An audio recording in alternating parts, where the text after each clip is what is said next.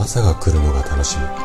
そんな体になるヒントをお届けする。オンラインの生態。大人の健康学。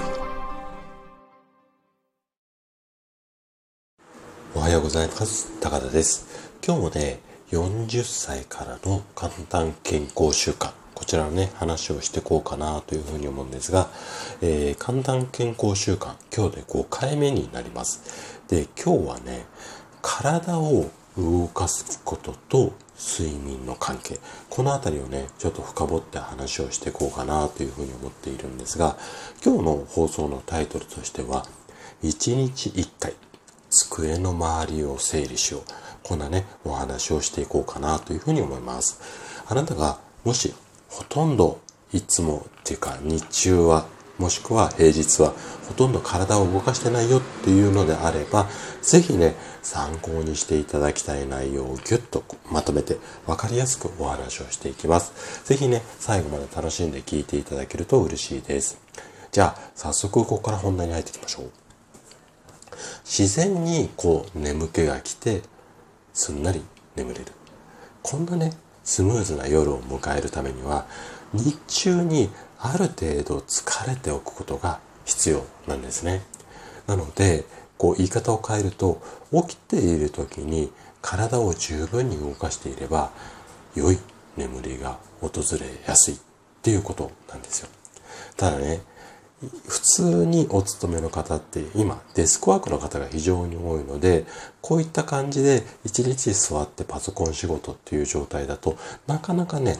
動く機会がないこれが現実かもしれません。で、私の整体院に来院される方の、そうですね、8割ぐらいの方はやっぱりデスクワークでなかなか動けてないよっていう方が多いですね。で、特にパソコン仕事の方はその傾向が強めなんですよ。で、厚生労働省さんがこう調査をしているデータの中でパソコン機器を使ういわゆるデスクワーカーって言われる人たちが眼性疲労などの、まあ、テクノストレスなんて医学的には言ったりしますけれども、こういう機械とかを使っている、要は IT 系の企業を使っているような、IT 系の企業じゃない、IT 系の機器を使っているようなストレスですね。こういうことに陥らないように、厚生労働省さんは50分仕事をしたら10分休んでくださいよっていうことを推奨しています。とはいえ、こんなルール通り仕事ってできないものですよね。私もサラリーマンやってたからよくこれはわかります。特にね、仕事に追われている間にいつの間にか50分をはるかに過ぎていたってことはまあ普通だしそもそも会議なんかもね50分で終わることってあんまりなかったりしますよね。はい。じゃあちょっと話元に戻すとここでねそんな現実のために有効的な手段としては何分ごとに休むではなくてある程度区切りがいい場面が来たら立って動いちゃう。こんなルールをあなた自身が作ってあげるってことがすごく大切なんですよね。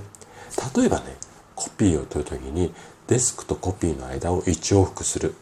だけではなくってついでに足を伸ばして廊下の端から端まで行ったり来たり一往復してみるみたいな感じで活動量を増やしてあげる。これだけではなくて、例えばね、こうカタカタって言って、プリンターでこう紙出しますよね。その時に取りに行く時に動きますよね。あとはシュレッダー使う時みたいな感じで、こういった時に動いたついでにあれやろう、これやろうっていうのを1個だけじゃなくて3つも4つも用意しておく。そうすると1日の中でたとえデスクワークをしていてもトータルの活動量がすごくこう増えてきます。あとは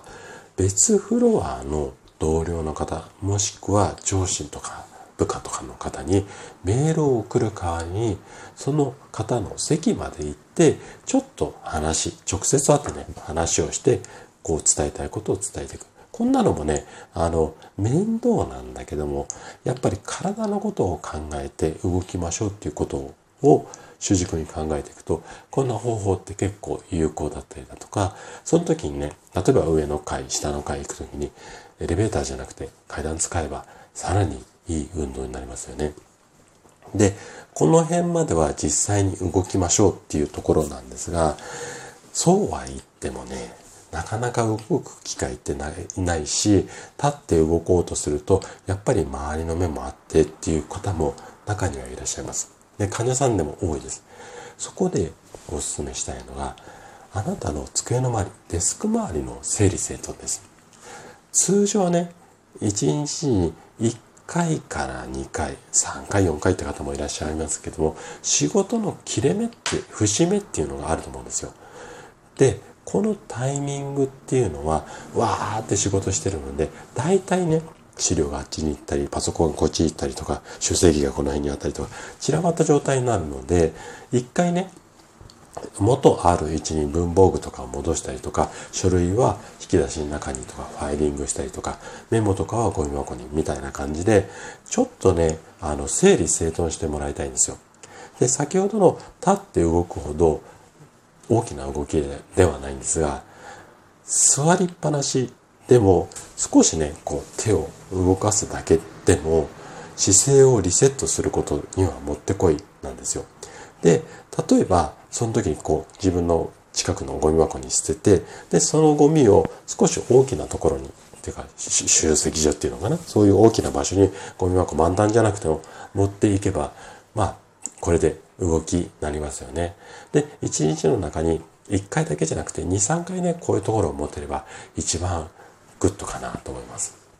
さらにもう一つ工夫していきましょう。例えば仕事一日中やっていてもコーヒーとかあとはランチとかで休み時間に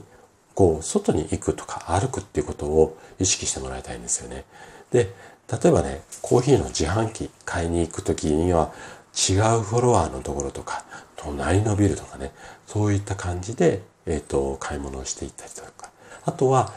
お昼ご飯買いに行くときに、近くのコンビニじゃなくて、ちょっと遠めのコンビニに行ったり、あとはもう一軒しかないよって言った場合は、コンビニに直接行ってすぐ入るんじゃなくて、ぐるっと回り一周してから入る。みたいな感じで、一つ工夫するだけで、かなりね、あの、動き取れます。運動不足解消できます。あとは、まあ、その方の状況にもよるんですけども、朝の出勤時とか、ランチの後とか、休憩時間の後って、エレベーターとかで上の階に行く時にね、オフィスに、すごい混み合ったりするじゃないですか。なので、例えば、地下に行って階段で降りて、そこからエレベーターに乗ったりすると、早く上に上がれたりするじゃないですか。こんな感じで動きをつけてあげる。少し工夫するだけで、おそらくね、一日の中でも忙しくてもこういった工夫でかなり動きっていうのは取れると思いますので、ぜひね、参考にしていただいて、で、参考にするだけじゃなくて、実際ね、やっていただいて動きをつけていただけるといいかなというふうに思います。夜ぐっすり眠れるようになりますよ。はい。ということで、今日も最後まで聞いていただきありがとうございました。今日の話がね、あなたの健康のヒントになれば嬉しいです。それでは明日の朝7時にまたお会いしましょう。今日も素敵な一日をお過ごしください。